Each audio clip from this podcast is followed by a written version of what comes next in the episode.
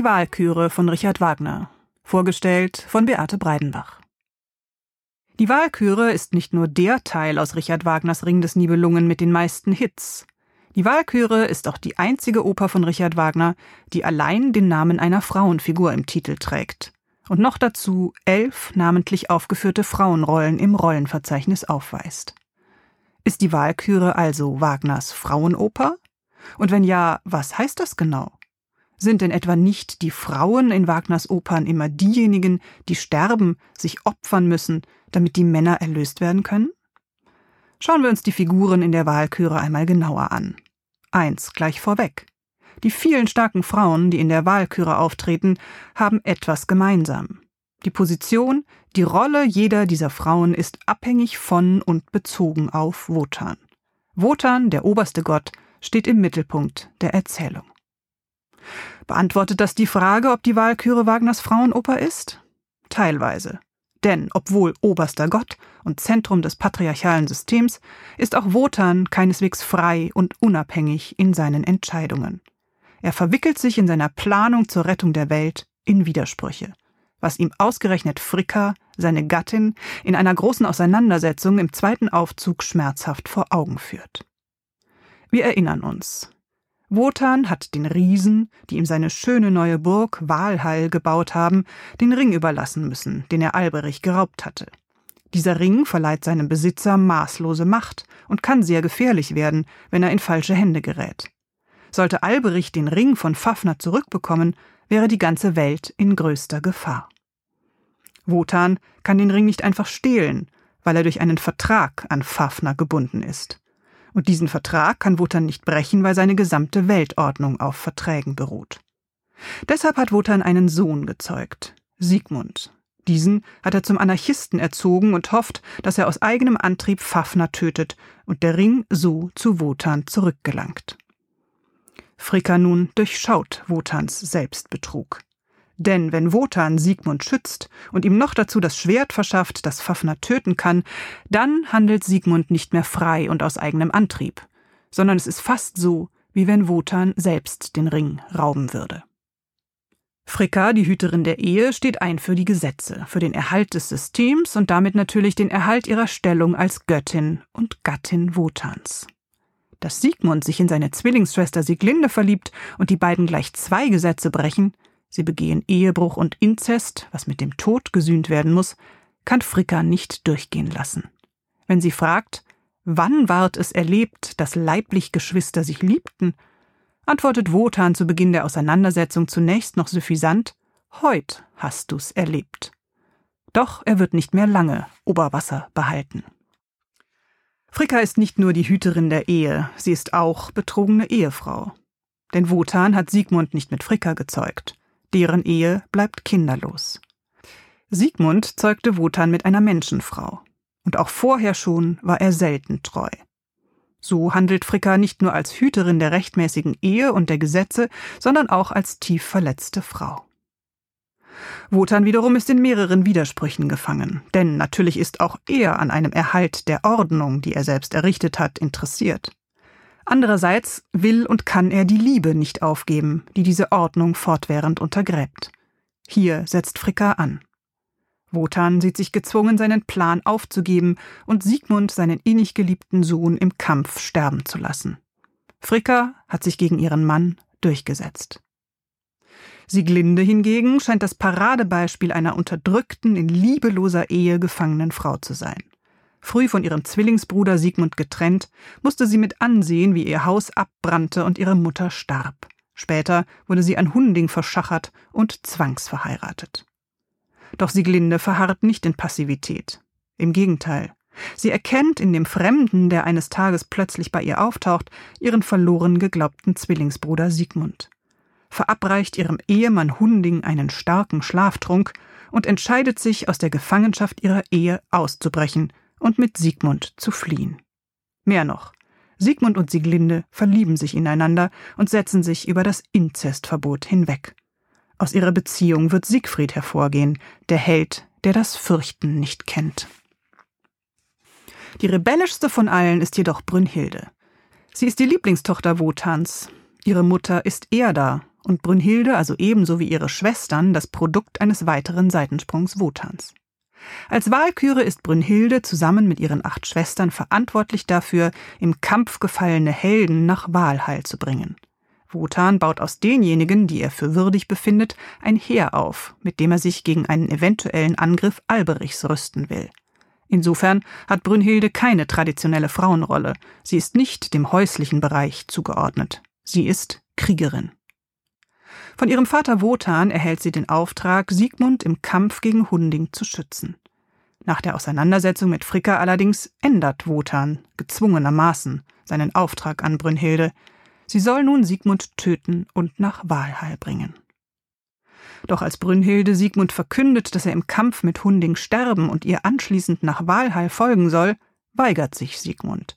Lieber verzichtet er auf ewigen Heldenruhm in Walhall, als seine geliebte Sieglinde allein zurückzulassen.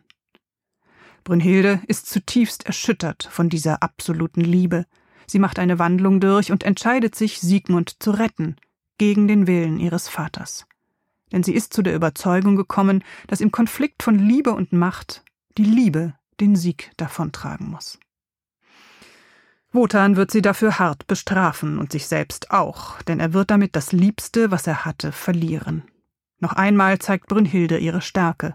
Es gelingt ihr, die Strafe, die ihr Vater ihr zugedacht hatte, abzumildern. Wotan hatte vorgesehen, sie in tiefen Schlaf zu versetzen. Der erstbeste Mann, der die Schlafende findet, soll sie heiraten dürfen. Brünnhilde überzeugt Wotan, einen Feuerkreis um sie herumzulegen, den nur der stärkste aller Männer durchschreiten kann. Dieser Mann wird, das wissen Wotan und Brünnhilde, sprechen es aber nicht aus, Siegfried sein, Siegmunds und Sieglindes Sohn. Diese Strafe nimmt Brünnhilde nun an. Sie legt den göttlichen Status ab und wird zum Menschen. Und als Mensch und als starke Frau wird sie nicht nur zur neuen Hauptfigur des Rings, sondern sie wird auch am Schluss der Götterdämmerung diejenige sein, die den Weg weist in eine vielleicht bessere Zukunft. Wotans Abschied am Schluss der Wahlküre ist nicht nur ein Abschied von Brünnhilde. Wotan verabschiedet sich im Grunde schon hier von der Welt. Im Dialog mit Brünnhilde, dem philosophischen Kernstück der Wahlküre vielleicht des Rings überhaupt, in dem die großen Fragen des Wahrens und Brechens von Verträgen, von Freiheit und Unfreiheit verhandelt werden, im Dialog mit Brünnhilde also hatte Wotan vom Ende gesprochen, das er einzig noch ersehnt und für das Alberich sorgen werde. Im Siegfried dann wird Wotan nur noch als Wanderer auftreten, aber weiterhin, mit allerdings noch geringerem Erfolg, im Hintergrund versuchen, die Fäden zu ziehen. Bei welchen Figuren in dieser Geschichte Richard Wagners Sympathien liegen, das macht seine Musik sehr deutlich. Diese Musik ist ganz auf der Seite Brünnhildes und ihrer emotionalen Erschütterung im Moment der Todesverkündigung. Sie ist auch auf der Seite Wotans in dem Moment, in dem er fast am Schmerz über den Abschied von Brünnhilde zerbricht. Und sie ist auf der Seite des tabubrechenden Zwillingspaares. Hundings patriarchales Gebaren wird musikalisch roh ausgestellt. Sigmund dagegen erhält ein weiches, empfindsames Leitmotiv. Sigmund und Sieglinde passen musikalisch so gut zueinander, dass es für das Publikum scheinen muss, als wäre das Verhalten des Zwillingspaares nicht nur kein Tabubruch, sondern absolut natürlich und nachvollziehbar. Auch der Text behauptet die inzestuöse Geschwisterliebe als Naturkraft des Frühlings. So wie diese dem Kreislauf der Jahreszeiten folgt, so folgt die Liebe der Geschwister dem natürlichen Begehren. Winterstürme wichen dem Wonnemond. In mildem Licht leuchtet der Lenz. Die bräutliche Schwester befreite der Bruder zertrümmert liegt, was sie getrennt. Vereint sind Liebe und Lenz. Die Walküre zeigt Frauen in Situationen, in denen sie unterdrückt und bestraft werden oder sterben müssen. Es gibt also ziemlich viel Gewalt gegen Frauen in Wagners Oper. Aber in genau dieser Gewalt zeigt sich die Brutalität dieser Art patriarchaler Kultur. Und die Frauen, die hier gezeigt werden, lassen sich diese Gewalt keineswegs einfach so gefallen. Sie lehnen sich dagegen auf. Wagner, der Revolutionär, will sich nicht mit diesen Verhältnissen abfinden. Und seine Frauenfiguren in der Walküre tun dies auch nicht. Zu Beginn habe ich von den musikalischen Hits in der Walküre gesprochen. Populär sind Ausschnitte wie Siegmunds Winterstürme wichen dem Wonnemond und Wotans Abschied mit dem Feuerzauber, die oft auch im Konzert gespielt werden. Wagner selbst hatte mit diesen Stücken auf einer Konzertreise von Wien über Prag, St. Petersburg und Moskau 1862-63 seine neue Kompositionsweise in die Welt getragen. Mit im Gepäck hatte er damals natürlich auch den Walkürenritt, das heute wohl bekannteste Stück aus der Oper. Dieser Walkürenritt fand nicht nur als Filmmusik in Francis Ford Coppolas Apocalypse Now Eingang, sondern erlangte auch als musikalische Untermalung des Angriffs auf Kreta in der Nazi-Propagandasendung Wochenschau traurige Berühmtheit. Eignete sich der Walkürenritt deshalb so besonders gut dafür, weil ihm das Kriegerische, Heroische eingeschrieben ist? Ist diese Musik Kriegsmusik? Oder wurde sie als solche missbraucht? Unser Dirigent, Gian Andrea Noseda, empfindet diese Musik durchaus als kraftvoll, dynamisch, jugendlich, aber auch als spielerisch und lebensfroh. Er empfinde hier Stärke, aber keine Aggressivität, sagt Noseda. Und natürlich, so Noseda, ist die Wirkung dieser Musik abhängig von der musikalischen Interpretation.